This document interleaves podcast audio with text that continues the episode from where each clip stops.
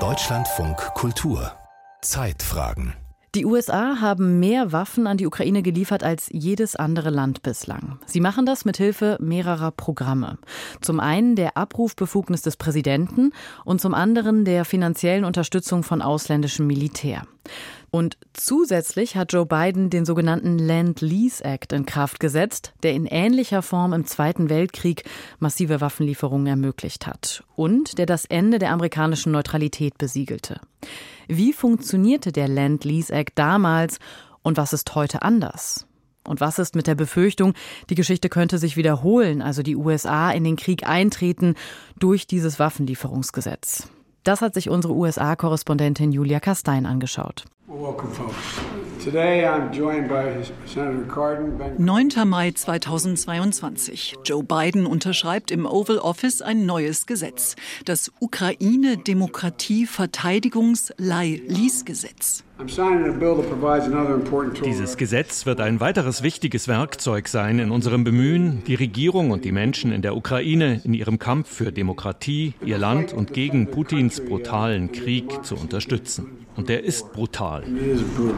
Zeitpunkt für die Zeremonie und den Gesetzestitel hat Biden mit Bedacht gewählt.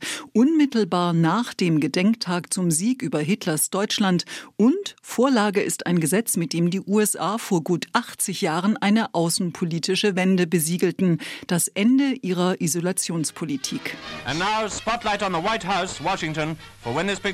Am 11. März 1941 hatte Franklin D. Roosevelt den originalen Land-Lease Act unterzeichnet. Ein historischer Moment, deklamiert der Reporter der britischen Wochenschau Movietone. Damit habe FDR den Hinrichtungsbefehl für Nazi-Deutschland ausgestellt. And the president signing it signed the death warrant of Nazism.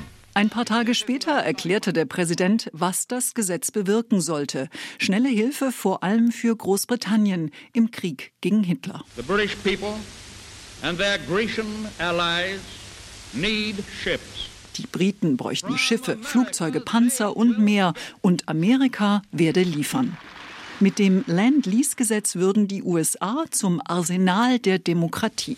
And so our country is going to be what our people have proclaimed it must be the arsenal of democracy.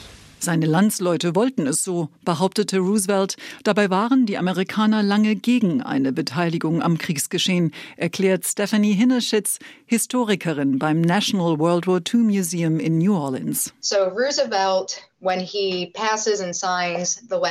Roosevelt hat realisiert, dass die USA sich irgendwann nicht mehr raushalten können, auch wenn die öffentliche Meinung gegen eine amerikanische Beteiligung ist. Und deshalb drängt er darauf, vorbereitet zu sein und einen Mechanismus zu etablieren, um unseren Alliierten direkt zu helfen. Die geltenden Neutralitätsgesetze hätten eine direkte Unterstützung und den Verkauf von Waffen an eine Kriegspartei verboten. But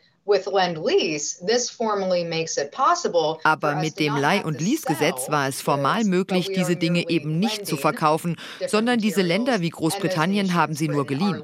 Diese Formulierung war sehr wichtig, weil sie FDR und dem Kongress erlaubt haben, zu intervenieren, ohne sich formal für die eine oder andere Seite zu entscheiden.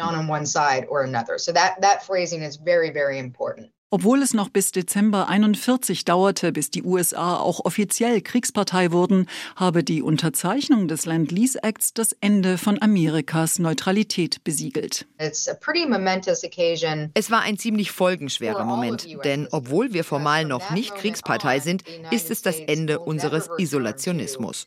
Und zwar für die weitere US-Geschichte.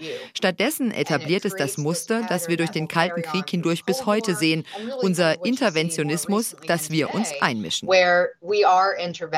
Bis Kriegsende 1945 lieferten die USA ihren Verbündeten durch das Leih- und Lease-Gesetz Güter im Wert von 50 Milliarden US-Dollar, was heute etwa 700 Milliarden entspricht. Zehntausende Flugzeuge, Panzer und Kriegsschiffe, Millionen Tonnen Lebensmittel und Uniformen. Atomstoff, medizinische Hilfsgüter, Maschinen für die Munitionsproduktion und, und, und. Großbritannien, Griechenland, China, Norwegen, Frankreich, sie alle bekamen überlebenswichtige Hilfe im Kampf gegen die sogenannte Axis, also Deutschland, Italien und Japan.